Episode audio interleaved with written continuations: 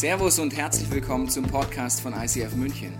Wir wünschen dir in den nächsten Minuten eine spannende Begegnung mit Gott und dabei ganz viel Spaß. Wie kann Gott so viel Leid zulassen? Ich glaube, die Frage haben uns alle schon mal gestellt. Wir müssen nicht nur den Fernseher anmachen, es gibt Katastrophen, weltweite Katastrophen, die uns vielleicht nur schon vom Zustauen die Frage, auf, äh, die Frage aufwirft, warum lässt Gott das zu? Naturkatastrophen, Leid, Ungerechtigkeiten. Aber es sind ja nicht nur die Themen, die weit weg sind von mir, sondern diese Katastrophen können mich im wahrsten Sinne des Wortes immer im Alltag treffen.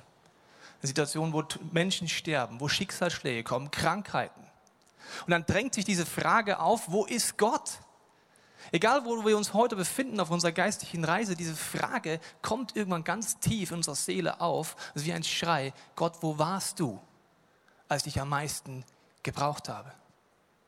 Vielleicht bist du auch heute in diesem Gottesdienst und sagst, ja, ich bin mit Gott unterwegs. Und ich dachte immer, der Deal ist, wenn man mit Gott unterwegs ist, dass mich Leid nicht mehr trifft. Und du hast gemerkt, solange wir auf dieser Erde leben, ist nicht die Frage, ob Leid uns trifft, sondern wie und wann.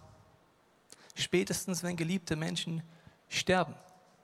Und es gibt viele Bibelstellen, die davon handeln, dass dieser Gott, wie diesem Symbol ist, ein Gott ist, an dem man sich festhalten kann. Aber es gibt auch Bibelstellen, wenn man darüber nachdenkt, auch als lebendiger Christ darüber nachdenkt. Da heißt es zum Beispiel, alles, was euch geschieht, wird euch zum Besten dienen. Gott ist der Meinung, dass wir in Situationen kommen werden, wo wir so eine Zusage brauchen. Wo du und ich der Meinung sind, ja Gott, das kann doch nicht dein Wille sein, das kann mir nicht zum Besten dienen. Oder sagt an einer anderen Stelle, ich werde nicht über deinen Glauben hinausgehen. Das heißt, wir werden in Situationen kommen, wo wir sagen, Gott, mein Glaube ist am Ende. Wo bist du? Ich kann mir nicht vorstellen, dass es noch weitergeht. Oder er sagt, das geknickte Rohr werde ich nicht zerbrechen. Das heißt, dass in Situationen, wo wir diese Bibelstellen brauchen, wir denken, es ist keine Kraft mehr, keine Energie mehr da und ich habe nur noch Fragen und einen Schmerz in meinem Herzen.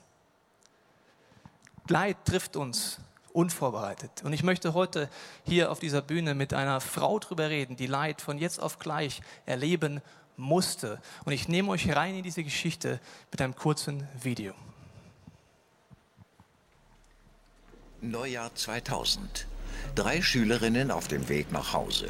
Weil sie in den falschen Bus eingestiegen waren, müssen sie ein Stück laufen. Ein Auto hält. Der Fahrer nimmt die beiden Mädchen mit, die in seiner Fahrtrichtung wohnen. Schönen Abend, tschüss.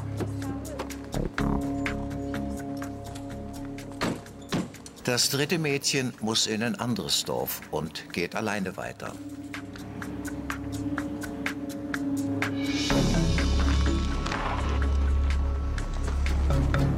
Später kommt der freundliche Fahrer zurück. Oh ja, gern, merci Die 16-jährige Steffi steigt unbesorgt ein. Ein Landwirt findet am nächsten Tag ihre Leiche. Auch Ursula, du sitzt jetzt hier neben mir. Ich habe gesagt, Leid trifft uns von jetzt auf gleich. Deine Tochter geht aus dem Haus und anstatt deiner Tochter kommt die Polizei und klopft an. Wie war das? Ja, das hat ja zwei Tage gedauert. Wir haben sie vermisst.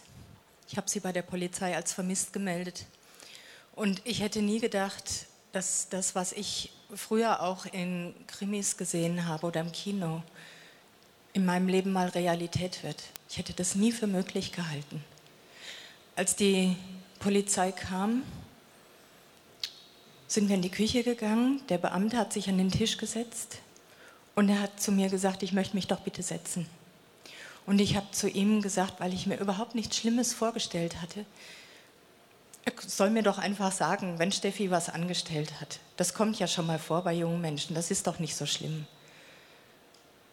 Ich habe mir in dem Moment so überlegt, was hätte sie denn jetzt machen können? Vielleicht sitzt sie im Knast irgendwo und die wollen jetzt wissen, wie ich dazu stehe und ob ich was tun kann. Und der Beamte sagte sehr eindringlich zu mir, setzen Sie sich. Dann habe ich mich gesetzt und er sagte zu mir, Ihre Tochter ist ermordet worden. Und in dem Moment war das ein Schock in mir, wie jemand, der einen schlimmen Unfall durchlebt. Und ich habe angefangen zu schreien. Ich habe so geschrien, wie jemand, dem das Herz bei lebendigem Leibe rausgerissen wird. Ich habe geschrien, wie jemand, dem gerade der Boden unter den Füßen weggezogen wird und um den die Welt herum zusammenbricht. Ich konnte nur noch schreien. Es war so ein Schock und von dem Moment an war ein ganz, ganz tiefer Schmerz in mir. Und auch meine jüngere Tochter Nadine war 14 Jahre alt, als es geschehen ist. Sie und ich, wir konnten uns überhaupt nicht vorstellen, dass Steffi nie wieder nach Hause kommen sollte. Wir konnten uns auch gar nicht vorstellen, wie ein Leben ohne Steffi aussehen könnte. Weil sie immer so lebendig und so fröhlich war und immer alles mit uns geteilt hat, was auf ihrem Herzen war. Und sie hat uns da immer so mitgenommen. Es war eine unendliche Traurigkeit in uns. Und in der Folgezeit ja, sind wir wirklich durch die Hölle gegangen. Wenn wir uns schlafen gelegt haben, kamen die schlimmsten Bilder vor unsere Augen. Wir haben keine Ruhe gefunden, wir konnten auch nicht durchschlafen. Wir wollten auch nachher gar nicht mehr schlafen. Wir haben versucht, uns eng aneinander gekuschelt, gegenseitig zu trösten und zu, zu halten. Sobald wir die Augen zugemacht haben, kamen schwerste Albträume und ich kann heute sagen, wir haben in die Hölle geschaut. Und aufgrund dieser Schlafstörungen sind dann auch Krankheiten gekommen. Es war so, dass nicht nur unsere Seele ein einziger Schmerz war, unsere Körper sind zu einem einzigen Schmerz geworden. Und ich konnte mein Leben eigentlich nur noch bewältigen, indem ich ganz starke Antidepressiva genommen habe, sehr starke Schlaftabletten, um wenigstens mal ein paar Stunden mal zur Ruhe zu kommen, Schmerztabletten. Und eigentlich war mein Leben zerstört von diesem Moment an und Nadines Leben auch. Das kann man sich ja nur ansatzweise vorstellen, wenn man Kinder hat, was das bedeutet. Ähm, der Täter wurde ja relativ zügig gefasst. Ähm, dann passiert ja die nächste Phase, dass, man, dass eine Gerichtsverhandlung anfängt. Äh, wie habt ihr das dann erlebt? Nadine und ich, wir haben gesagt, wir gehen zu der Verhandlung. Wir wollen wissen, was mit Steffi in dieser Nacht geschehen ist, weil uns das niemand erzählt hat. Und ich habe immer gedacht, ich könnte Steffi noch irgendwie helfen, indem ich das so nachvollziehen wollte, was in dieser Nacht mit ihr geschehen ist. Und Nadine und ich sind dann zu der Verhandlung gegangen. Wir haben die ganzen Grausamkeiten erfahren, die in dieser Nacht geschehen sind. Und die haben uns das Leben nicht leichter gemacht. Eigentlich wollten wir beide selber auch nur noch sterben. Ich habe mir über, überlegt, wie ich mir am schmerzlosesten das Leben nehmen kann, habe es aber dann nicht gemacht, weil ich ja wusste, Nadine leidet genauso wie ich und ich wollte sie nicht alleine lassen. Und Nadine war zwei Jahre nach Steffis Tod so am Ende ihrer Kräfte. Sie war zur Außenseiterin in der Schule geworden. Sie kam mit keinem Menschen mehr klar. Sie hat diesen ganzen Schmerz in sich verschlossen und wusste nicht, wie sie damit umgehen sollte. Und da hat sie einen Selbstmordversuch gemacht. Sie hat alle Tabletten geschluckt, die ich zu Hause hatte, und es waren wirklich viele und schwere Medikamente. Und ich habe sie gefunden, da war sie noch bei Bewusstsein, aber ich war dann dabei, als man ihr in Freiburg in der Kinderklinik den Magen ausgepumpt hat. Weltliche Gerechtigkeit wurde ja relativ zügig hergestellt. Der Täter wird gefasst, der Täter wird verurteilt. Ähm, trotzdem bleibt man mit diesem Schmerz, dieser Abwärtsspirale, die ja immer weiter runtergeht und man keine Chance hat, irgendwie dort rauszukommen. Ähm, wie konntest du dann irgendwie ansatzweise wieder Halt unter die Füße kriegen? Eigentlich gar nicht. Menschen sagen ja, Zeit heilt alle Wunden, aber das ist nicht geschehen. Nach einem Jahr hat mein Hausarzt mal gesagt, jetzt müsste es doch eigentlich gut sein mit der Trauer. Und das hat mich noch mehr runtergezogen, weil ich gedacht habe, keiner versteht uns. Keiner weiß, wie es in uns aussieht. Und es war überhaupt nichts mehr gut. Unser Leben war zerstört, unser Alltag war zerstört. Wir konnten die, die Normalität anderer Menschen um uns herum, ihr Lachen, ihre Fröhlichkeit nicht ertragen. Wir konnten auch nicht ertragen zu wissen, sie leben ihren Alltag und es, unser Leben war zerstört. Und man hatte uns auch eine Therapie angeboten. Das war aber, als wenn man Salz in eine offene Wunde streut. Nadine hat angefangen, sich mit Rasierklingen die Arme aufzuritzen und hat gesagt, immer wenn das Blut fließt, hat sie seelisch etwas Erleichterung. Und die Ärzte haben gesagt, das ist auch Selbstmord, aber ein Selbstmord in kleinen Schritten. Und kein Mensch konnte uns helfen. Wir haben Hilfe auch in der Esoterik gesucht, Entspannungstechniken gemacht. Unsere Situation ist einfach nur noch schlimmer geworden. Und es war ein Punkt im Jahr 2000, im, im Ende 2002. Da kamen für mich noch sehr schwere finanzielle Probleme hinzu, weil ich auch nicht mehr in der Lage war, arbeiten zu gehen. Und ich wusste überhaupt nicht mehr, wie es weitergehen sollte. Ich war an einem Punkt, wo ich gewusst habe, jetzt geht es nicht mehr, ich kann nicht mehr und ich will auch nicht mehr. Und Nadine und ich, wir haben gesagt, wir gehen noch zu einer Freundin, die uns mal ihre Hilfe angeboten hatte. Und je nachdem, was diese Frau sagt, werden wir schon einen Weg finden, gemeinsam unser Leben zu beenden. Und die Frau sagte dann, ich kann euch gerade finanziell auch nicht helfen, es geht uns finanziell gerade auch nicht so gut. Und wenn ich euch so ansehe, wie ihr hier vor mir sitzt, wie euer Leben verläuft, wie es euch geht, gibt es nur einen, der euch überhaupt helfen kann. Und das ist Jesus Christus. Wenn ihr bereit seid, ihm euer Leben anzuvertrauen, dann wird er für euch da sein und er wird euch ganz sicher helfen. Und Nadine und ich, wir haben uns angeguckt und wir haben in diesem Moment beschlossen, ja, wir werden es noch mit Jesus versuchen. Du hattest ja mit diesem Gott nichts wirklich zu tun bis dahin. Jetzt kommt dieses Angebot. So der letzte Strohhalm, sagen wir es mal so. Letzte Hoffnung, sonst hat alles nicht geklappt. Äh, wie hast du es erlebt, nach dieser Startentscheidung dieses Gebet zu sprechen, was ja erstmal unspektakulär wirkt, so ein Gebet zu sprechen? Was ist dann passiert? Ja, wir haben die Freundin gefragt, wie können wir denn das denn machen? Und sie sagte dann, ich will mit euch beten. Und sie hat mit uns ein Gebet gebetet, Jesus Christus als unseren Heiland und der Retter in unser Herz, in unser Leben einzuladen, ihn um Vergebung unserer Sünden zu bitten und ihn zu bitten, bitten uns zu helfen. Und ich weiß nicht, was geschehen ist, aber es ist etwas in dieser Nacht geschehen. Ich bin mit neuer Hoffnung in meinem Herzen nach Hause gefahren. Und in der folgenden Zeit durften Nadine und ich dann regelmäßig zu der Freundin gehen. Und sie hat viel für uns gebetet. Sie hat mit uns in der Bibel gelesen und hat uns gezeigt, wie man ein Leben lebt, wenn man Jesus liebt. Und dann sind Wunder geschehen, dann sind Gebetserhörungen geschehen, Heilungen sind eingetreten. Und es war eine ganz erstaunliche neue Erfahrung für mich zu erleben und zu spüren, dass Jesus in unserem Leben real geworden ist und dass er tatsächlich für uns da ist und uns hilft. Manchmal sind Gebete über Schmerzen oder über seelische Not sofort beantwortet worden und es ging uns spontan besser.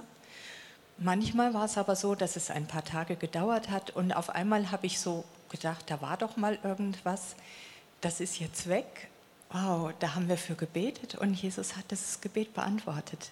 Und das war einfach großartig. Jesus zu erleben, dass er lebendig geworden ist und real in unserem Leben. Jesus beginnt einen Prozess mit euch und ähm, du hast dich in diesem Prozess, als du diesen Gott immer besser kennenlernst, entschieden, dich auch taufen zu lassen. Warum hast du die Entscheidung dann getroffen?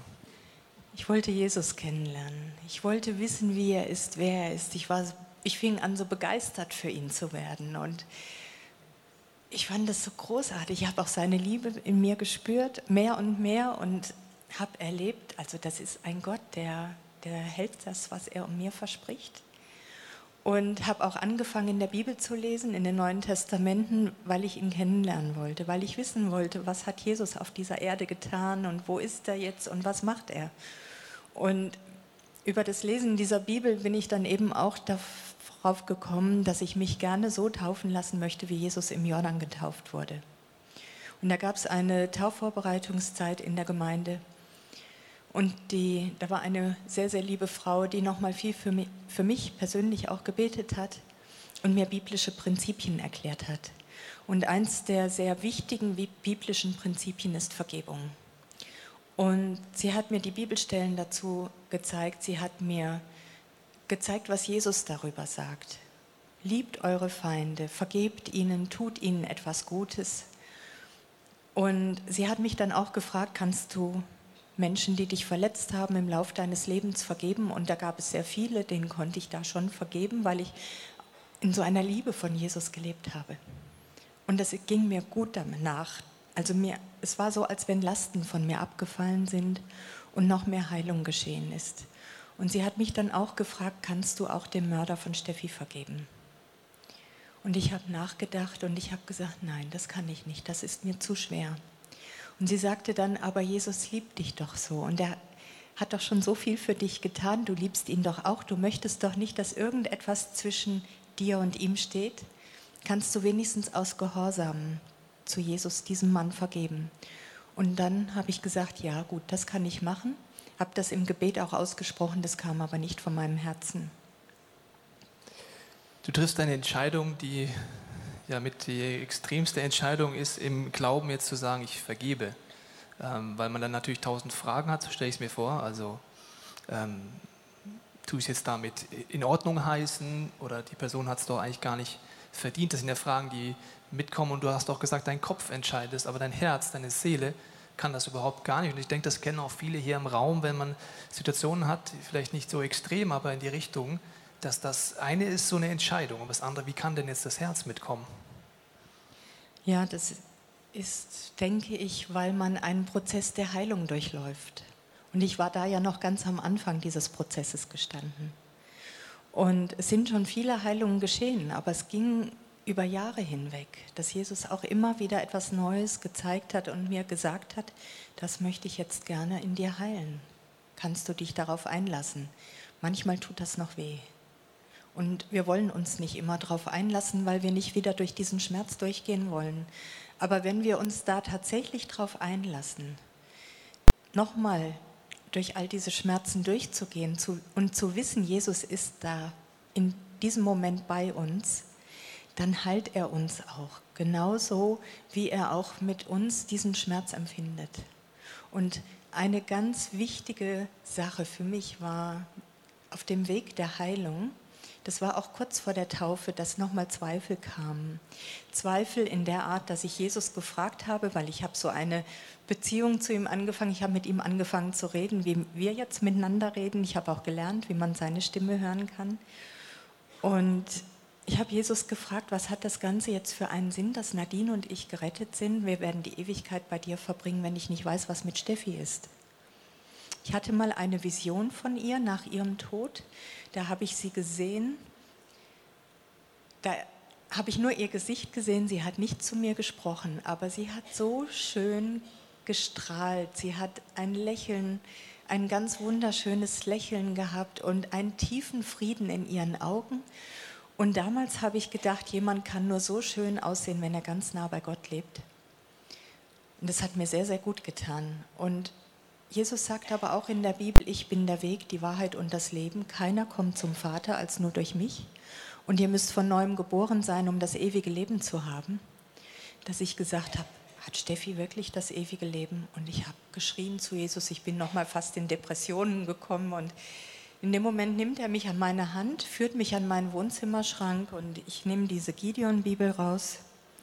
Und ich wusste nicht, ich habe sie mal beim Aufräumen in Steffis Zimmer gefunden.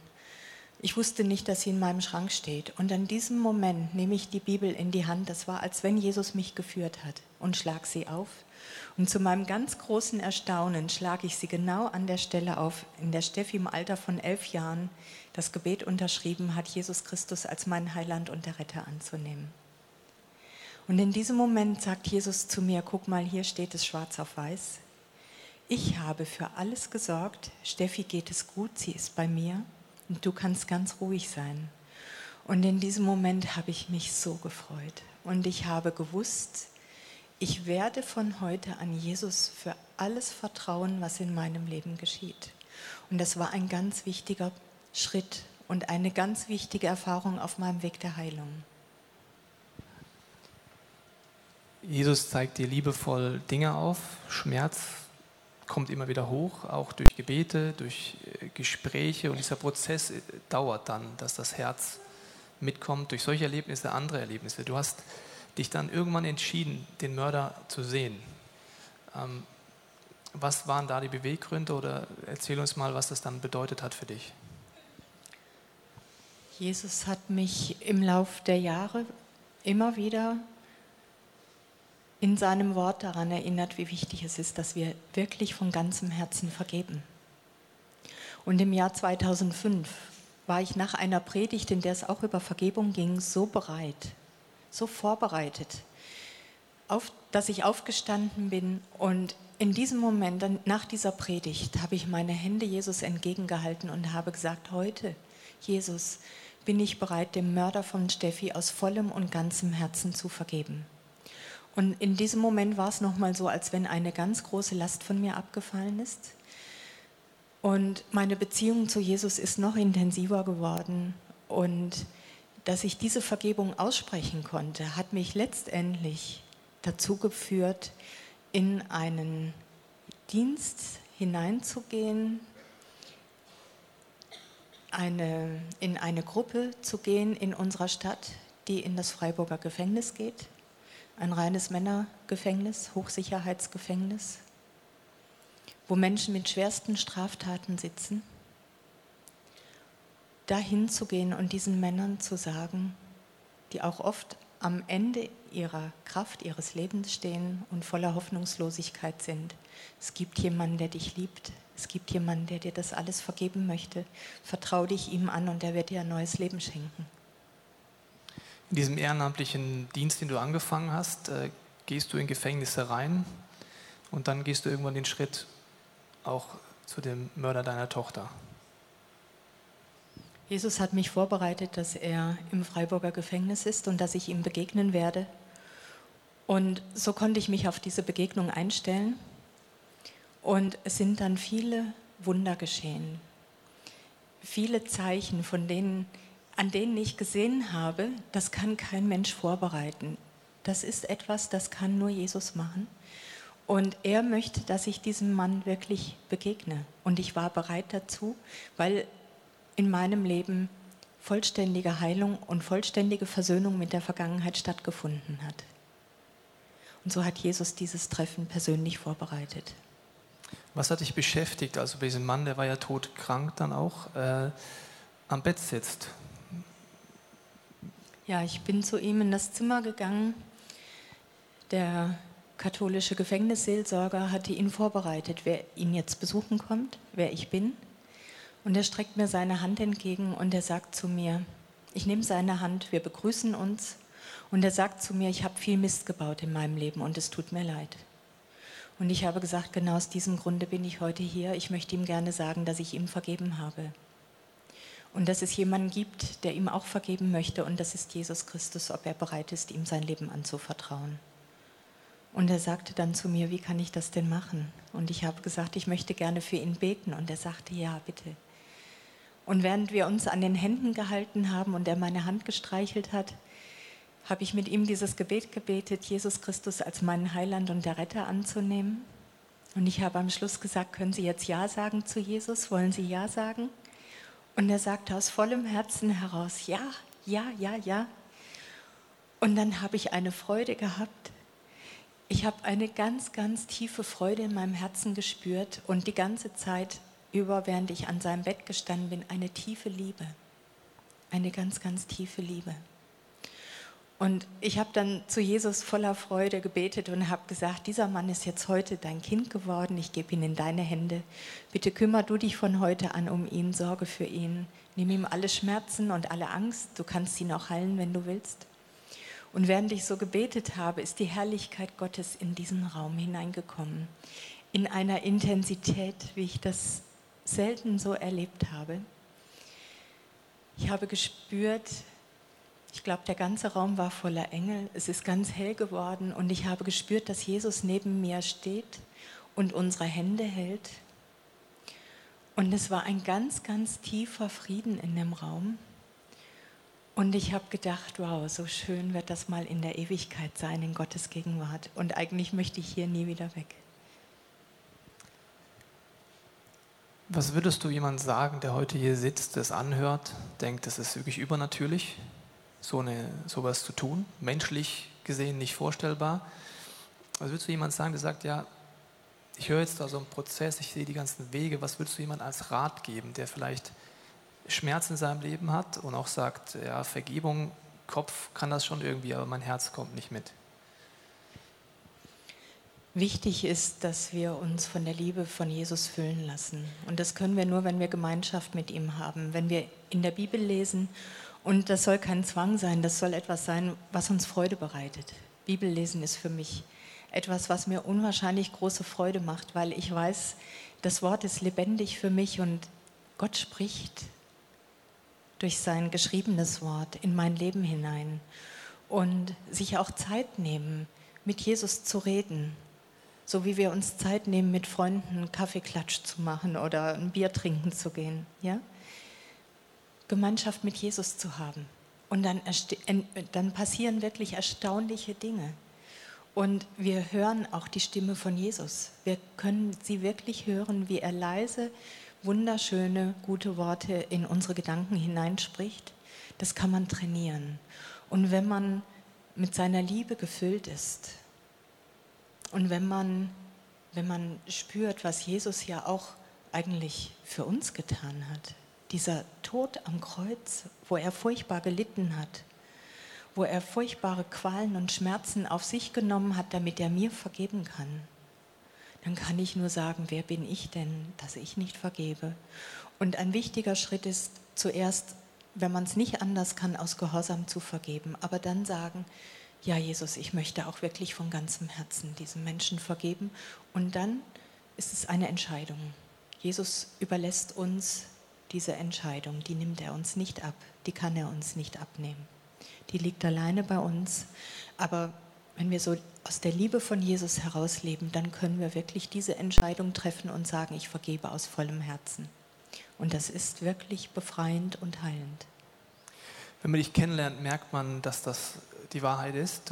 Du, sitzt hier, redest über die Dinge. Ich äh, durfte schon ein bisschen mit, mir, mit dir mich unterhalten und ich merke, dass Gott wirklich ein Gott ist, der, wenn wir seine Prinzipien anfangen, uns trauen zu leben, wirklich Veränderung schafft. Jetzt meine letzte Frage an dich ist, das Thema ist ja, wie kann Gott das Leid zulassen? Wo ist Gott in dem Leid? Das ist ja eine Frage, diese, die aufkommt. Äh, wie würdest du im Rückspiegel das heute für dich beantworten?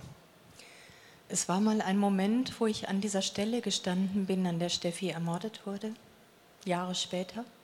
Und da war auch jemand, der hat mich gefragt, was würdest du jemandem sagen, der dich fragt, wo ist Gott, wenn sowas Furchtbares geschieht? Und ich wusste in dem Moment keine Antwort und ich war einfach still. Ich wollte nicht einfach irgendwas sagen und in diesem Moment höre ich ganz klar Jesu Stimme in meinen Gedanken. Und das war etwas, was mich wirklich auch wieder erstaunt hat und an einem Punkt abgeholt hat, den ich nie erwartet hätte. In diesem Moment sagt Jesus zu mir, ich war in dieser Nacht bei Steffi und ich habe sie nach Hause geholt. Und da habe ich drüber nachgedacht und dann habe ich gedacht, wie wunderschön. Für, und das war für mich nochmal so ein Trost von Jesus, weil ich gewusst habe, in all diesem Furchtbaren, was da geschehen ist, hat Steffi Jesus gesehen und durfte mit ihm nach Hause gehen. Das hat mich unglaublich getröstet. Ich denke, wenn wir dazuhören heute, beschäftigt jeden von uns etwas anderes. Und wir wollen jetzt eine Zeit reingehen, wo ich nachher die Ursula auch bitten möchte, nochmal für die Menschen, die heute hier drin sitzen und sagen, ich habe mich noch nie getraut, eine Entscheidung zu treffen, diesen Jesus in mein Herzen einzuladen und sagen, Gott, ich brauche dich in meinem Leben, dann wirst du heute die Möglichkeit dafür haben. Und mir hilft es, du hast das öfters auch erzählt von diesem Jesus, was er an diesem Kreuz tut. Und ich stelle es mir immer so vor, wenn man direkt vor diesem Kreuz leiblich stehen würde, sieht man nur Schmerz und sieht nur Leid und es macht gar keinen Sinn erstmal. Aber wenn man dann weiter wegzoomt und merkt, was Gott in diesem Leid tut, nämlich dass er in diesem Leid, wo Jesus stirbt, uns einen Zugang zu einer Gottesbeziehung und ein Angebot für einen Heilungsprozess macht, verändert sich die Perspektive auf das Gleiche. Und ich möchte uns einladen an diesem Punkt, einfach da, wo wir jetzt sitzen, darüber nachzudenken und einfach vielleicht auch mit unserer Traurigkeit zu Gott gehen. Wir wollen nachher beten. Wir wollen die Möglichkeit geben, sich zu entscheiden, dass Jesus in sein Leben kommt, was du und deine Tochter damals entschieden haben und was du auch diesem Mörder als Angebot gemacht hast. Aber wir wollen auch heute uns allen die Möglichkeit geben, eine Entscheidung zu treffen, wo wir vergeben dürfen. Ich glaube, wir alle haben Situationen und Menschen, die müssen nicht extrem sein, aber sie belasten uns, vielleicht sogar seit Jahren. Und entweder geht es heute um eine Startentscheidung oder es geht darum zu sagen, ich muss mein Herz auch noch diesen Weg mit Gott gehen. Und für diese Dinge wollen wir gleich beten und ich lade uns jetzt ein, einfach diesen Moment zu nutzen, wenn die Band spielt und zu schauen, was möchte ich heute mit diesem Gott in Ordnung bringen. Und dafür bete ich jetzt. Vater, ich danke dir für alles, was jetzt gerade aufgewühlt wird. Und ich bete jetzt für die nächsten Minuten, dass du, Heiliger Geist, uns an die Punkte führst, die dir wichtig sind und dass deine Liebe jetzt diesen Raum füllt. Wenn man es zu Hause anschaut, diese Predigt, dass diese Liebe uns anrührt und wir merken, dass du ein lebendiger Gott bist, der alles möglich machen kann. Gebet ist ein wichtiger Moment, wo man einfach in seinem Herzen mit Gott kommunizieren kann. Und die Ursula wird uns jetzt Vorschläge machen, was man beten kann. Und wenn du möchtest, kannst du das in deinem Herzen mitbeten. Ich habe vorhin gesagt, dass zu vergeben eine Entscheidung ist. Und Jesus ist heute Morgen hier. Er hat in unsere Herzen hineingesprochen und er fragt uns jetzt, vergib, kannst du vergeben? Kannst du den Menschen vergeben, die dich wirklich schwer in deinem Leben verletzt haben? Er fleht uns sogar an, weil er sagt, es ist unser himmlischer Vater wird euch vergeben, wenn ihr vergebt, aber wenn ihr nicht vergebt, kann unser himmlischer Vater euch auch nicht vergeben. Es ist eine sehr, sehr bedeutsame und wichtige Entscheidung, eine folgenschwere Entscheidung für die ganze Ewigkeit. Und Jesus ist heute Morgen hier. Er hört jedes Herzensgebet. Er hört, wenn wir in Gedanken zu ihm sprechen oder wenn wir laut zu ihm sprechen. Und ich möchte, dass wir jetzt einen Moment ruhig werden vor Gott und in unser Herz hineinhören und einfach diese Namen, die kommen, von denen wir wissen, ich hätte schon längst vergeben sollen oder ich entscheide mich jetzt heute, diesem Menschen zu vergeben, dann in Gedanken oder auch laut zu Jesus zu sagen, ja Jesus, heute vergebe ich aus vollem und ganzem Herzen. So möchte ich einfach, dass wir ruhig werden vor Gott.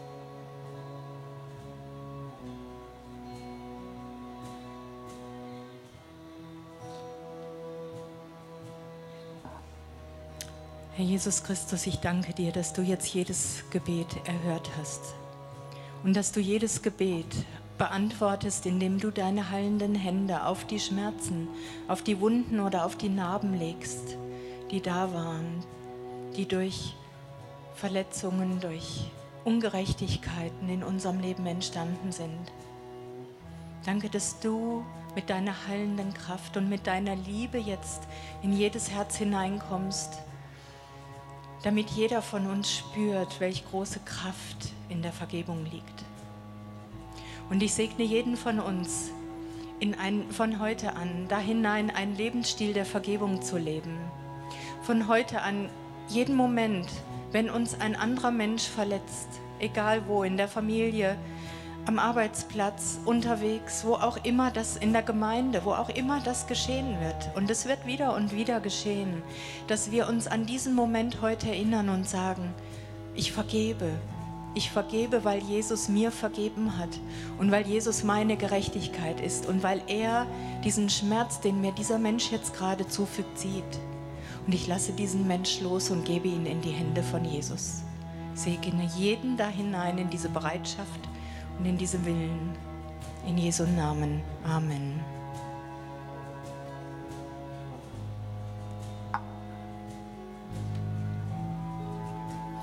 Und ich möchte jetzt gerne dieses Gebet beten, das Steffi, Nadine, ich und viele andere schon gebetet haben.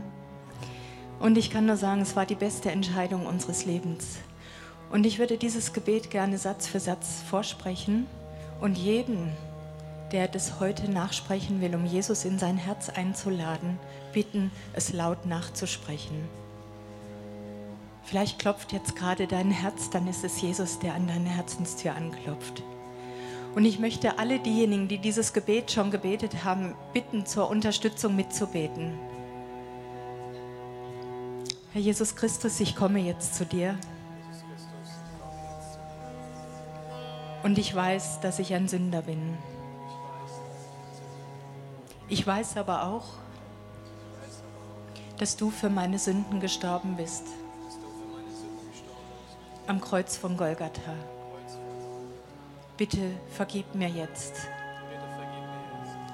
Ich öffne dir jetzt mein Herz und ich bitte dich, komm du in mein Herz. Sei du von heute an der Herr meines Lebens. Und ich werde dein Kind. Und ich werde das Kind unseres himmlischen Vaters. Und ich bitte dich, Heiliger Geist, komm du jetzt in mein Leben. Fülle und stärke mich mit der Kraft und mit der Liebe Gottes. Und hilf mir, Heiliger Geist, wenn ich von heute an in der Bibel lese, zu verstehen, was Gott zu mir spricht. Und dass ich auch das Reden Gottes in meinen Gedanken und in meinem Herzen erfahre. Und hilf mir zu beten, Heiliger Geist, dass ich immer im Willen Gottes bete und in seiner Liebe lebe. Ich danke dir dafür. In Jesu Christi Namen. Amen. Amen. Vielen Dank. Die Band wird jetzt uns mitnehmen in eine Zeit der gesungenen Gebete. Und hier kann man in dieser Stimmung bleiben, weiter mit Gott kommunizieren und die Texte nehmen. Und der erste Text handelt davon, dass bis man Gott von Angesicht zu Angesicht sieht in der Ewigkeit, man trotzdem anfangen kann, ihm zu vertrauen, gerade in Situationen, wo wir nicht verstehen. Ich lade dich ein, diese Zeit noch für dich zu nutzen. Ich möchte noch kurz sagen, ich habe über meinen Schmerz geschrieben und wie ich da rausgekommen bin. Diese Flyer liegen da vorne überall aus. Nehmt sie mit bitte und verteilt sie auch an Menschen, wo ihr denkt, die brauchen sie vielleicht. Dankeschön. Wir hoffen, dass dir diese Predigt weitergeholfen hat. Wenn du Fragen hast, kannst du gerne an info at icf-moenchen.de mailen und weitere Informationen findest du auf unserer Homepage unter www.icf-moenchen.de.